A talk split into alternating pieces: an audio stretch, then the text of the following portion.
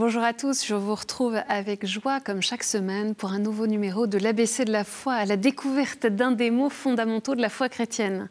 Aujourd'hui, nous allons parler de vocation, un terme utilisé aussi bien par un conseiller d'orientation pour parler des choix d'études ou professionnels que dans la Bible et donc dans la vie de l'Église on va pouvoir découvrir ensemble que contrairement à ce qu'on pense parfois, nous sommes tous concernés par la vocation.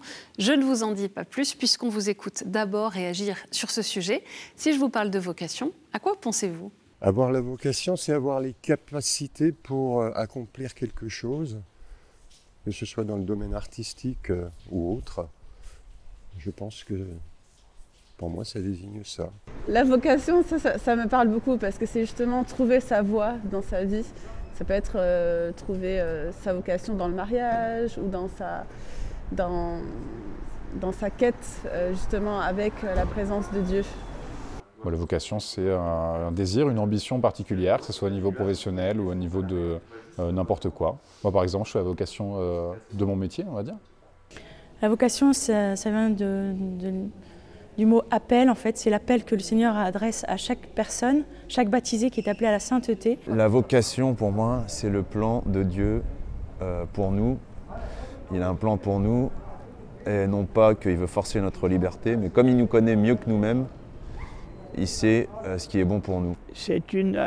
C'est euh, un mot, c'est une, idée, c'est-à-dire chacun a une vocation pour se réaliser ce qui correspond à son être mais surtout de vocation religieuse, c'est-à-dire si on, a la vocation de devenir prêtre ou religieux, de correspondre à l'appel de Dieu d'une manière plus précise.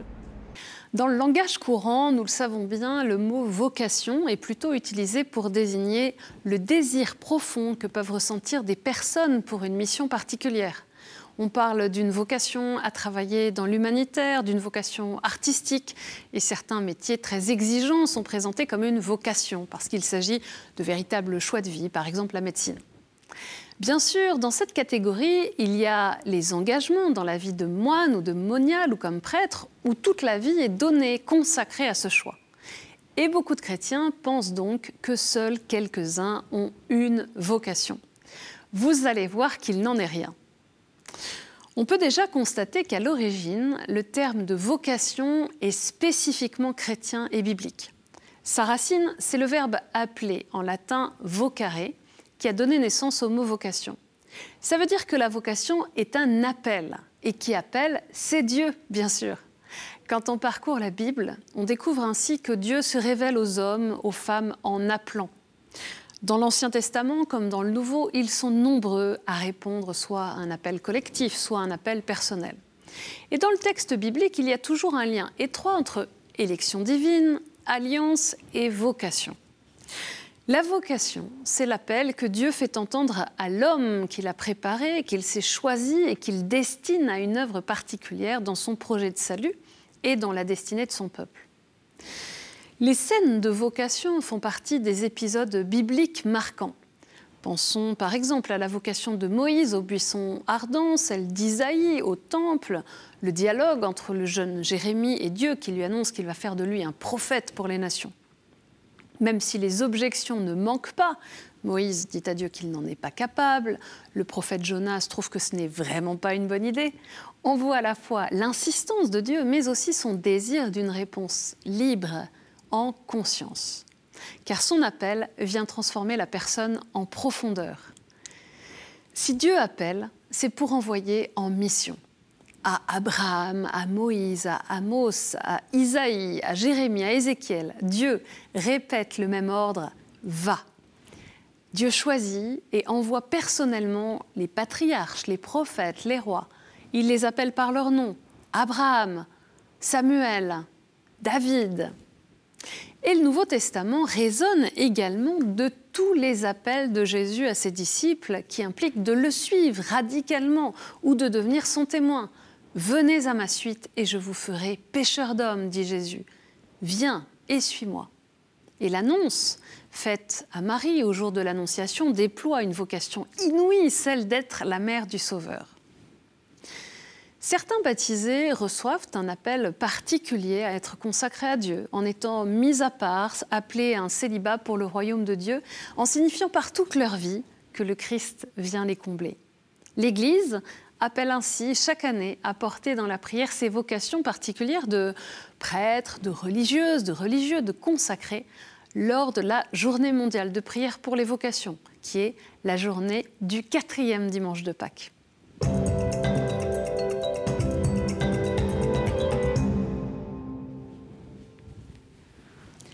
L'appel est-il donc réservé à quelques-uns? Dans la lettre aux Romains, Saint Paul présente tous les disciples du Christ comme des, des appelés. C'est dans la lettre aux Romains chapitre 8. Tout baptisé reçoit un appel. Quelle que soit notre vocation spécifique, tout chrétien, par son baptême, est appelé par Dieu. Puisqu'il nous a créés chacun à son image et à sa ressemblance, qu'il nous aime et qu'il veut notre bonheur, il a un projet pour chacun d'entre nous.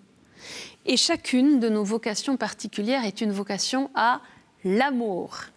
Vous connaissez d'ailleurs peut-être ce texte emblématique de Sainte Thérèse de l'Enfant Jésus et de la Sainte Face, qui avait de grands rêves, beaucoup de désirs, de vocations contradictoires et qui finit par réaliser ce à quoi elle était appelée. La charité me donna la clé de ma vocation.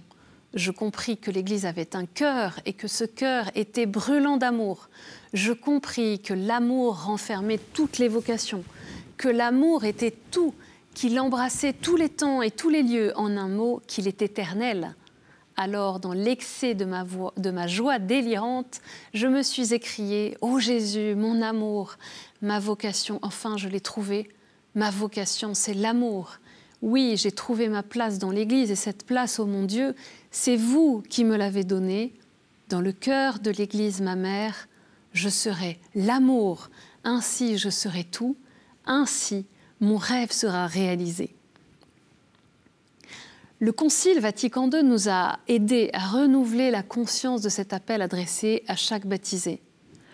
Tous ceux qui croient au Christ, quelles que soient leurs conditions et leur état de vie, sont appelés par Dieu, chacun dans sa route, à une sainteté dont la perfection est celle même du Père, affirme donc le Concile dans Lumen Gentium. Par le baptême qui nous plonge dans la mort et la résurrection du Christ, nous sommes configurés au Christ, c'est-à-dire appelés à vivre comme le Christ, à le suivre de plus près. Tous appelés à la sainteté donc. C'est le Christ lui-même qui nous montre notre vocation profonde.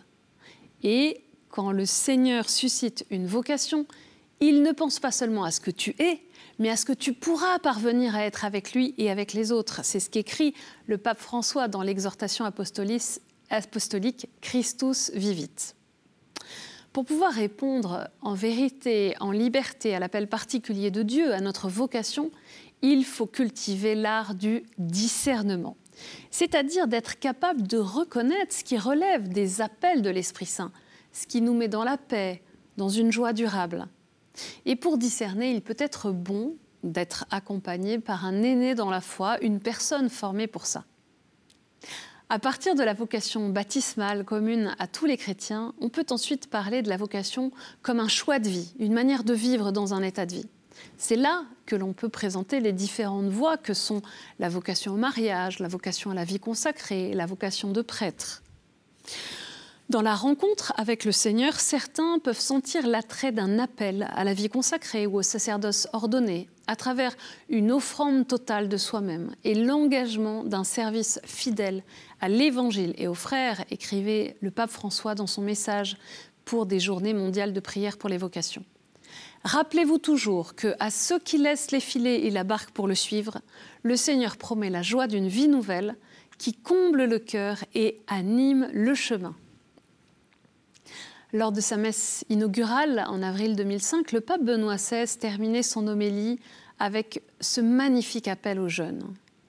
Aujourd'hui, disait-il, je voudrais, avec une grande force et une grande conviction, à partir d'une longue expérience de vie personnelle, vous dire à vous les jeunes, n'ayez pas peur du Christ. Il n'enlève rien et il donne tout. Celui qui se donne à, lui reçoit le centuple. Oui, Ouvrez grand, tout grand, les portes au Christ et vous trouverez la vraie vie. Cet appel résonne et demeure valable pour chacun de nous Et si Dieu ne se manifeste pas toujours directement, il nous appelle sans cesse, de plein de façons, que ce soit par des événements, des rencontres, des paroles lues ou entendues, à nous de faire en sorte que l'appel de Dieu ne reste pas un appel en absence.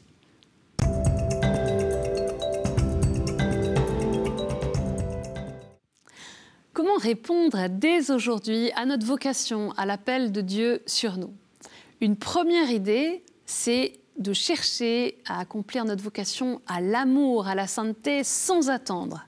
Donc, dès aujourd'hui, comment est-ce que je peux me donner au Christ, le choisir comme le numéro un de ma vie, me mettre à sa suite? Ou est-ce que le Christ m'attend au service des autres? Deuxième piste, je vous conseille de lire l'exhortation apostolique du pape François, Christus vivit, il vit le Christ, le message du pape pour les jeunes et pour tout le peuple de Dieu. Et si vous êtes pressé, eh bien, vous pouvez regarder directement le chapitre 8 sur la vocation. Et puis, pour discerner, pour être toujours plus ajusté à la réponse à l'appel de Dieu, il est bon de prendre régulièrement un temps à l'écart, à l'écoute de l'Esprit Saint et de la parole de Dieu. Une retraite avec les exercices spirituels de Saint Ignace est une belle proposition à vivre quand on a des choix à faire, un discernement à opérer par exemple. Pour prier maintenant, je vous propose de reprendre les mots de la prière Ô Mère de Jésus, apprend aux jeunes à dire oui du pape Jean-Paul II, composé pour une journée mondiale de prière pour les vocations.